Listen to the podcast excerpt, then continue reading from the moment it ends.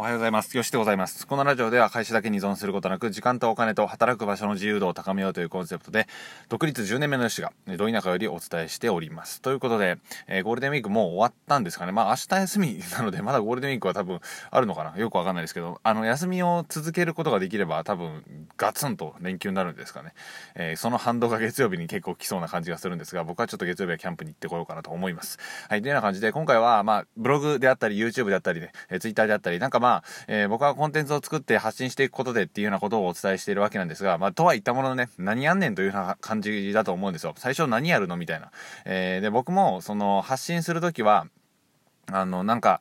何でしょう、なんか完成形を出した方がいいみたいなことを思ったんですけど、そもそもね、あの、発信するものがない場合、何したらいいのってことを思うと思うんですよ。で、多くの、まあ、インフルエンサーさんが言ってるかわかんないですけど、まあ、過去の自分に向けて発信しましょうとか、僕も言ったことあると思うんですが、基本的には何もないのであれば、何か身につけないとやっぱダメだなと思います。えー、で、その何もない状態でね、あの、ずっと発信できることって結構、シビアじゃないですか。ラジオとかツイッターとかでもそうですけど、話すネタがない。つまり自分に何もない状態で発信しようと思っても何も出ないんですよね。うん。何もない状態から、えー、まあ、出汁を取ろうとしても何も出汁が出てこないみたいな感じなので、結局は、あの、センスとかスキルとか実績とかがないのであれば、つけなければいけないっていうのが、えー、まあ、大前提というふうな感じなんですよ。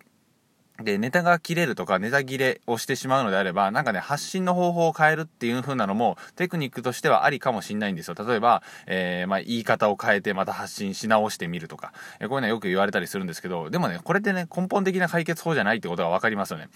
根本的な解決っていうのは、やっぱり自分がスキル、実績、このあたりをつけていって、あ、それやったらこれは発信できるなっていうような感じに変わっていくことですよね。根本から変わっていかないと、結局は上辺の発信の仕方とかで変えてしまうと、結局はね、どこまで行ってもネタが尽きるんですよ。ってことは、完璧主義になって発信しないんじゃなくて、えー、自分が今挑戦していることであったり、スキルを身につけていく段階とかっていう風なのを発信していくと、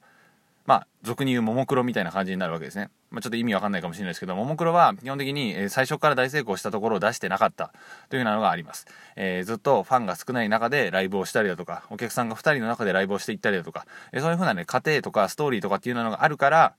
そのストーリーとか過程、つまり自分が実績をつけていく過程ですよね。ここに共感してくれた仲間が集まってきて、えー、みんな応援してくれると。あれライブやばいですから、僕行ったことないですけど、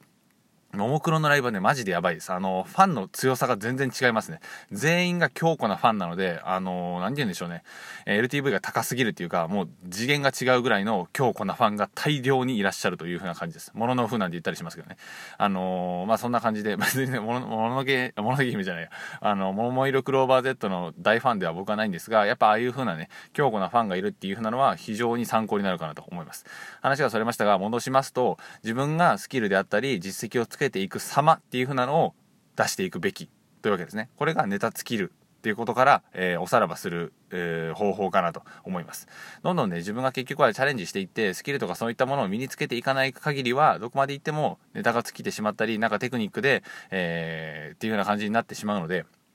ぜひね、あのー、完璧主義になってしまって、ここまで行ったら発信しようとかじゃなくて、ミスター様とかね、みんなの参考になるんですよ。えー、例えば留学でね、あのー、こういったところでミスりましたとか、こういったところでお金が安く抑えれましたとか、まあ、いろんなね、経験があると思うんですよ。えー、僕で言うとダイエットとか、あダイエットじゃなくて体重を増やすところでね、めっちゃ失敗しまくりました。えー、筋トレすればね、筋肉がついて、えー、脂肪は筋肉より重いから、体重が増えると僕は思ってたんですね。で、そういう風に思ってしまっているガリガリの人ってめっちゃ多いんですよ。でもね、本当に大切なのは、筋トレじゃなくて食事。えー、睡眠、この辺りなんですよ。ここがしっかりされて、整った上で筋トレするから、うまく体重が増えていくっていうような状態になるので、こういったね、過程度が失敗した話とかっていう風なのは、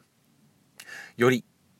まあ、聞いてくださってる人のあ心に響くわけですね。なので、そういったところをね、隠して、あの、成功した、僕はこんだけ太りましたとか、私はこんだけ痩せましただけを発信してしまうと、結局ね、あの、ストーリーに共感できないのでダメなんですよ。なので、完璧主義にならず、自分が頑張っている様を発信すると、ストーリーを発信すると、えー、過程を出すってことを、えー、やってみてほしいなと思います。で、その根本には、やっぱね、自分がチャレンジし続けるっていうのが大切というふうなお話でございました。で、それをね、どんどんやっていったらファンが増えていくし、どんどんね、コンテンツっていうのも作れるんですよ。お客さんがどこで悩んでるのかが分かってくるので、自分の経験もありますしね。なので、プレイヤーとしても、コーチとしても収益を上げていくためには、こういう風な流れっていうのをぜひ組んでみていただければなと思って、このラジオをシェアさせていただきました。はい。てな感じで、えー、ゴールデンウィーク、えー、明日も一応休みではありますが、できるところまでコンテンツをコツコツと作っていきましょう。というふうなお話です。えー、僕は明日は仕事で、明後日はキャンプに行けたら行きたいなっていうような感じですね。ではまた次回の放送でお会いしましょう。ありがとうございました。さよなら。